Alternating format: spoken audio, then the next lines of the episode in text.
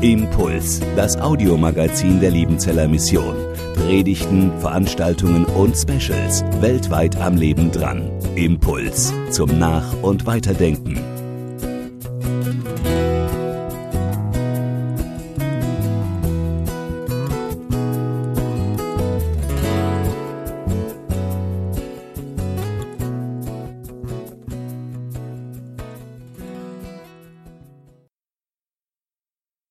Einen schönen guten Morgen und auch ein herzliches Willkommen von mir in diesem ja, besonderen Gottesdienst.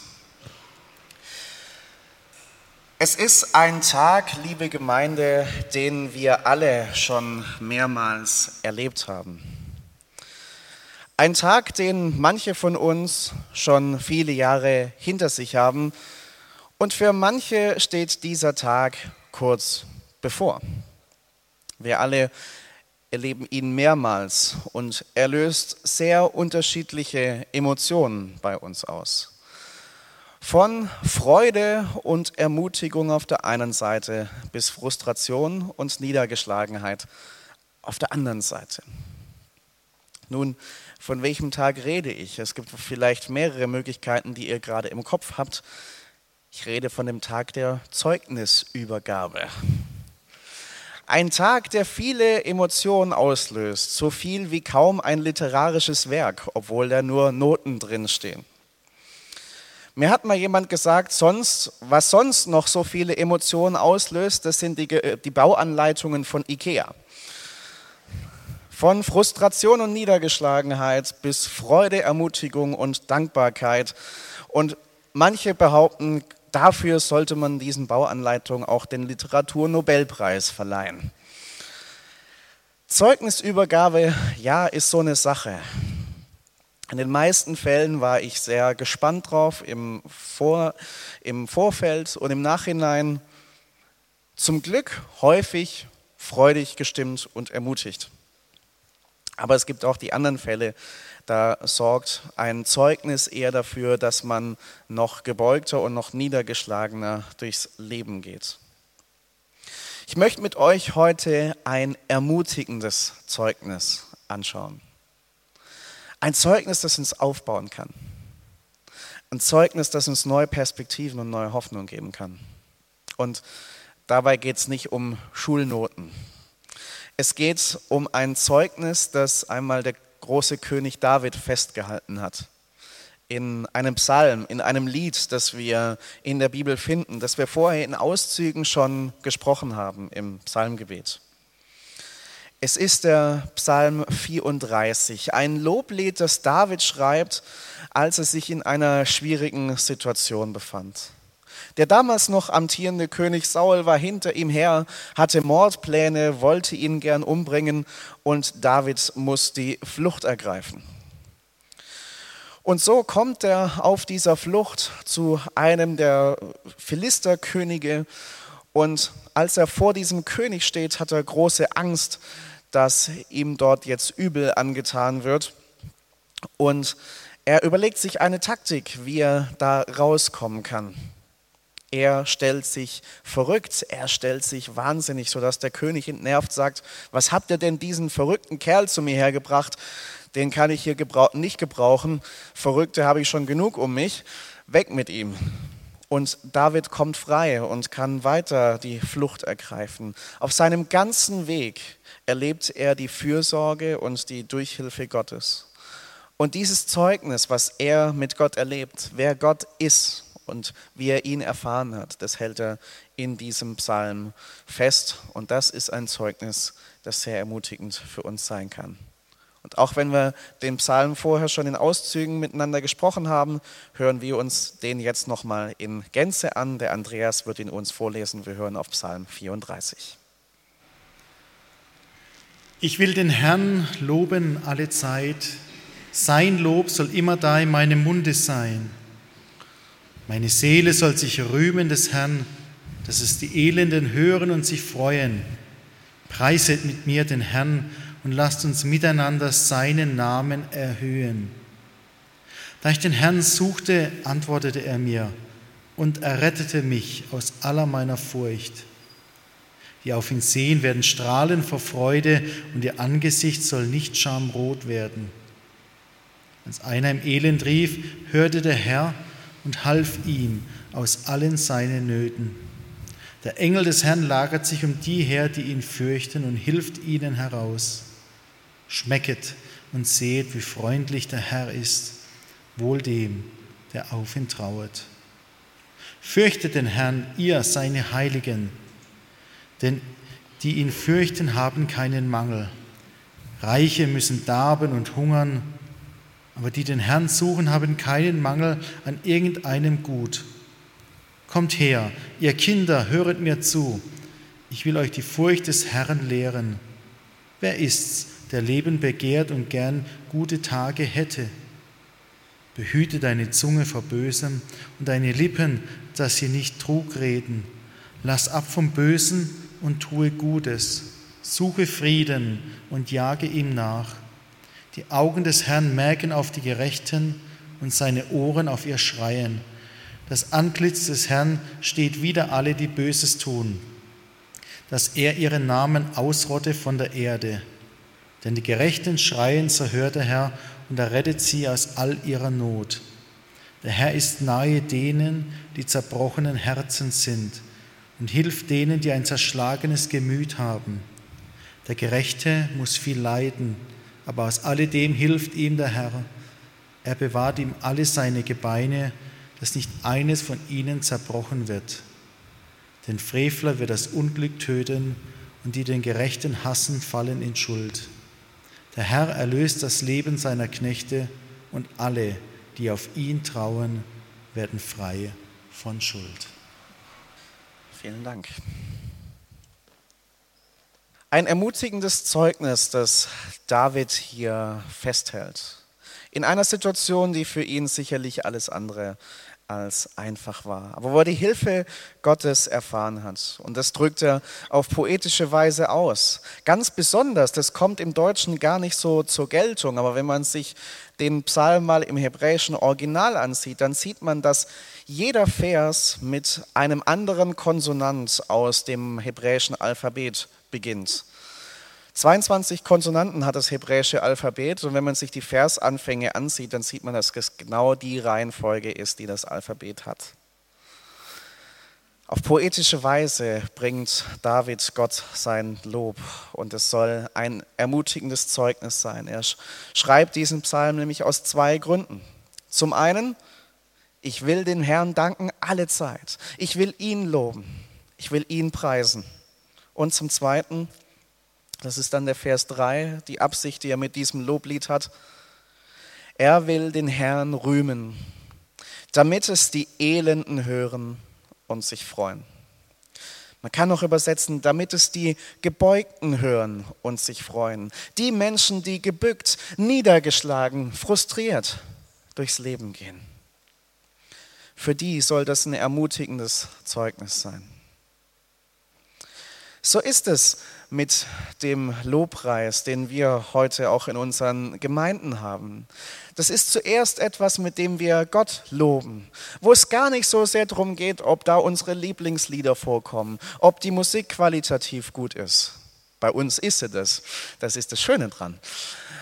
Aber es ist, es spielt nicht die primäre Rolle. Es geht nicht darum, in erster Linie, ob uns der Lobpreis was bringt, sondern es geht in allererster Linie darum, dass Gott gelobt wird, weil er es wert ist, angebetet zu werden, weil er würdig ist, weil er es verdient hat. Es geht darum, ihm Freude zu machen. Aber auch in einem zweiten, wenn du diese Loblieder mitsingst, wenn du von dem berichtest, was Gott in deinem Leben tut, dann tust du das zur Ehre Gottes in erster Linie, aber auch dazu, dass es Menschen hören, die gerade keine leichte Situation durchmachen und ermutigt und dadurch gestärkt werden. Zwei Gruppen von gebeugten, niedergeschlagenen Menschen spricht dieser Psalm hier an und die möchte ich mit euch anschauen. Das erste, es ist ein ermutigendes Zeugnis inmitten schwieriger Lebensumstände. Ich habe euch die Situation von David erzählt und er beschreibt, wie er die Hilfe von Gott erfahren hat. Als ich den Herrn suchte, antwortete er mir und er rettete mich aus aller meiner Furcht.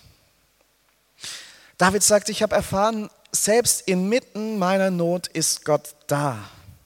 Und ich habe seine Nähe gesucht und er hat sich gezeigt in dieser Situation.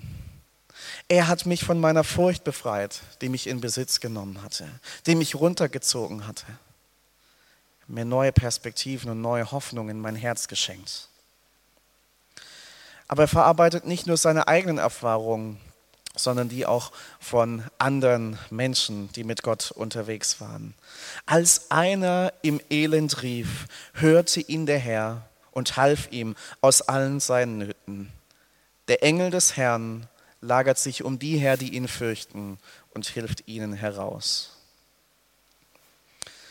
Wunderbare Verse mit dieser Idee der Engelsarmee, die den Gerechten, den Menschen, der mit Gott lebt, umkreist. Das ist jetzt nicht so die klassische Schutzengelfantasie, dass jeder so seinen zugeordneten Schutzengel hat, sondern die Initiative, sie geht nicht von den Engeln aus, sie geht von Gott aus. Der seinen Engeln befiehlt, dass sie dich behüten und beschützen und bewahren, dass sie dich umringen. Das bedeutet nicht, dass immer alles gut läuft. Das bedeutet nicht, dass das Leben mit Gott immer glatt geht, ohne Probleme, ohne Tiefschläge abgeht. Der Herr ist nahe denen, die zerbrochenen Herzen sind und hilft denen, die ein zerschlagenes Gemüt haben. Und dann heißt es, der Gerechte muss viel erleiden. Der Gerechte muss viel erleiden, das bleibt nicht aus, selbst in einem Leben mit Gott nicht. Aber aus alledem hilft ihm der Herr. Es ist der Gedanke, ja, auch wir, die wir mit Gott unterwegs sind, auch wir müssen durch schwierige Zeiten durch. Aber Gott ist da. Gott ist da. Er verheißt ganz besonders denen nah zu sein, die niedergeschlagen sind, die zerbrochenen Herzen sind, die ein zerschlagenes Gemüt haben. Und sagt ihnen zu, für dich, wenn du mit mir unterwegs bist, für dich ist Leid immer nur Durchgangsstation. Ich trage dich da durch. Ich begleite dich. Ich bin immer für dich da und werde nie von deiner Seite weichen. Und ich kann jede Situation, auch wenn sie noch so ausweglos scheint, zum Guten hin verändern. Weil mir nichts unmöglich ist, weil ich das Leid überwunden habe, weil ich größer bin als das Leid. Gott kann jede Krankheit heilen und aus jeder Sucht befreien. Gott kann jeden Konflikt befrieden und in jeder noch so ausweglosen Situation neue Pläne schmieden. Hat sich sogar gereimt. Aber das ist es, was Gott tun kann und das ist das Zeugnis, das David weitergibt und das auch ich weitergeben kann. In meinem Studium hier gab es Situationen, wo ich häufig angefochten, niedergeschlagen war. Mal eine Phase, wo ich häufig gesundheitlich angeschlagen war. Und ich weiß noch, ich saß in diesem Raum bei den Studentenveranstaltungen. Ich konnte keine Loblieder singen. Aber es hat mir unglaublich gut getan, dass da Brüder und Schwestern um mich waren, die die Loblieder gesungen haben, die das bekannt haben. Dieser Gott ist gut, dieser Gott ist treu, er lässt dich nicht alleine. Und dieser Gott kann an deiner Situation was verändern, auch wenn es momentan vielleicht nicht so scheint. Und sie haben mir das zugesungen und das hat mich ermutigt. Letzte Woche war ich auch wieder in einer Phase, in der ich ziemlich, ziemlich niedergeschlagen war. Und ein Freund hat mir ein Lied geschickt. Ein neueres Lobpreislied, das heißt, mein Gott ist größer. Und da heißt es im Refrain, ja, ich weiß, mein Gott ist größer. Er hat alles in der Hand. Und ich weiß, er kämpft meine Kämpfe. Er ist Sieger in Ewigkeit. Und weiter im Lied heißt es, mein Gott ist größer als Lügen, größer als Hass, größer als Tod und Gewalt, größer als jeder Aufstand, größer als alles mein Gott ist der Größte. Es war so wohltuend, das mit anzuhören und dadurch wieder neuen Mut zu fassen.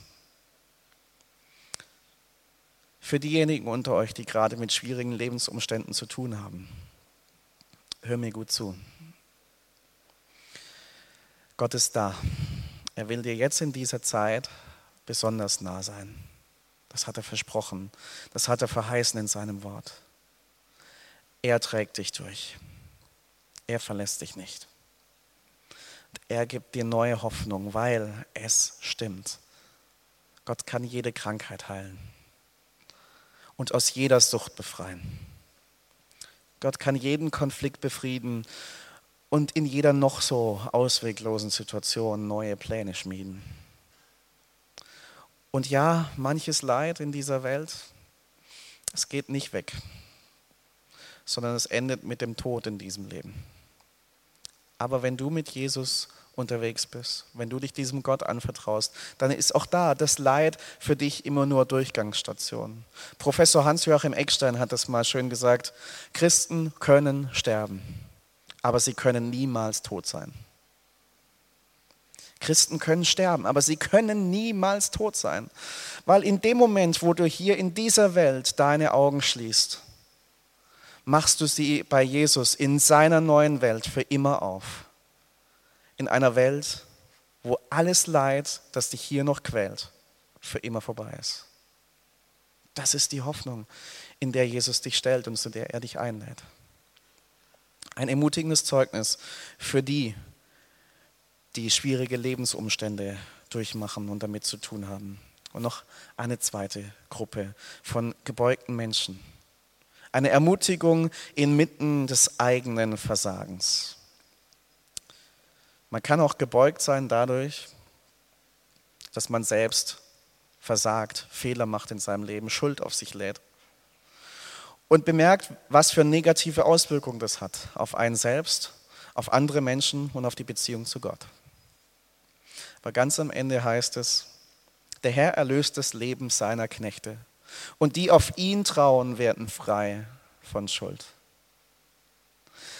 Gott ist der, der sagt, wenn du zu mir kommst mit deiner Schuld, ich stoße dich nicht weg, sondern ich nehme dir diese Last ab.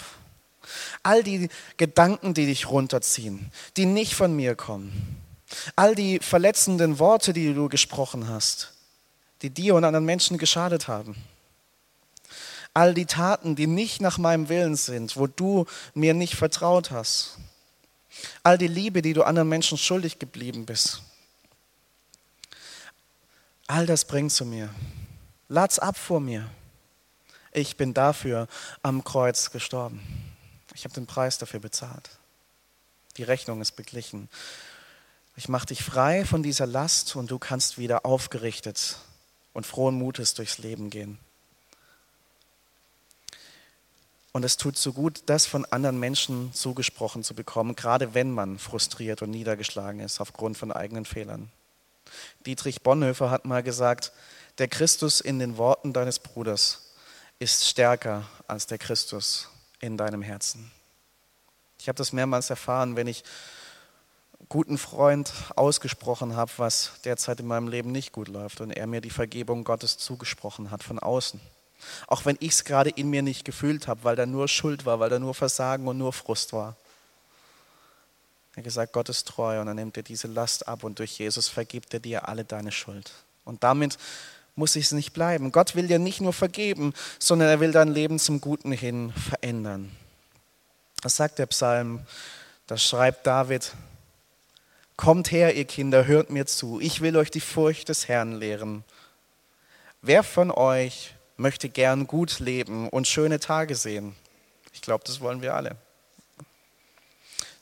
Dann sagt David, behüte deine Zunge vor dem Bösen und deine Lippen, dass sie nicht Trug reden. Lass ab vom Bösen und tue Gutes. Suche Frieden und jage ihm nach.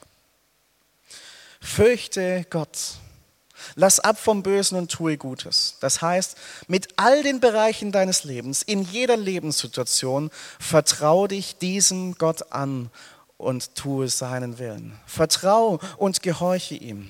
In allen Bereichen. Gibt es einen Bereich, den du bisher noch dem Einfluss Gottes vorenthältst, wo du sagst, da bleibe ich noch schön der Chef im eigenen Ring? Nein, gib es ihm. Gib ihm die Kontrolle ab. Vertrau dich ihm ganz an, mit allem, was dein Leben ausmacht. Behüte deine Zungen vor dem Bösen. Lass das, was aus deinem Mund kommt, nur wahre, freundliche, aufbauende, ermutigende und lebensspendende Worte sein. Suche Frieden und jage ihm nach.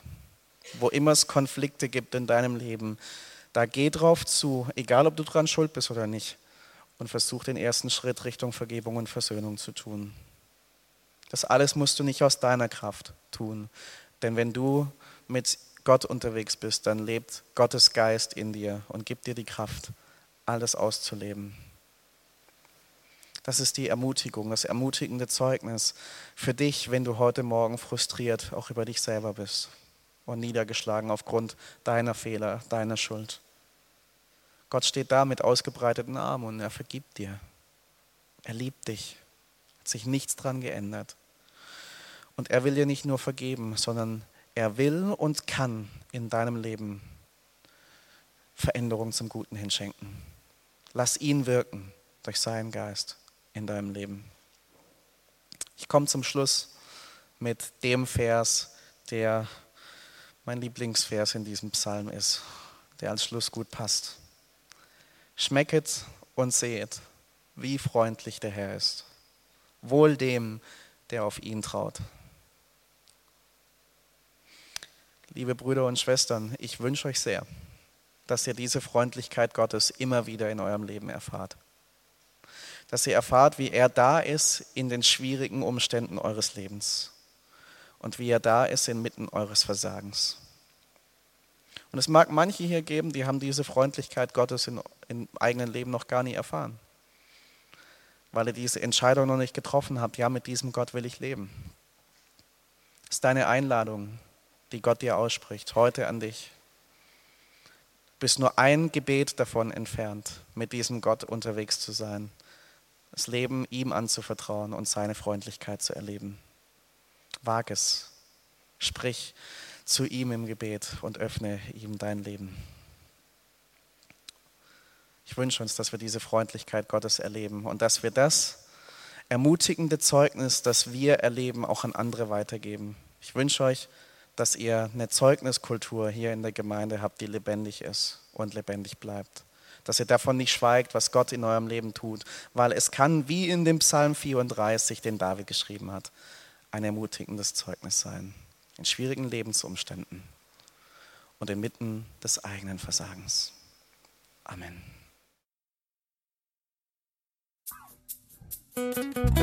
Impuls ist eine Produktion der Liebenzeller Mission. Haben Sie Fragen? Würden Sie gerne mehr wissen? Ausführliche Informationen und Kontaktadressen finden Sie im Internet unter www.liebenzell.org. Die Liebenzeller Mission produziert ebenfalls das Fernsehmagazin Weltweit am Leben dran. Informationen zur Sendung und zum Empfang gibt es unter www.weltweit-magazin.de.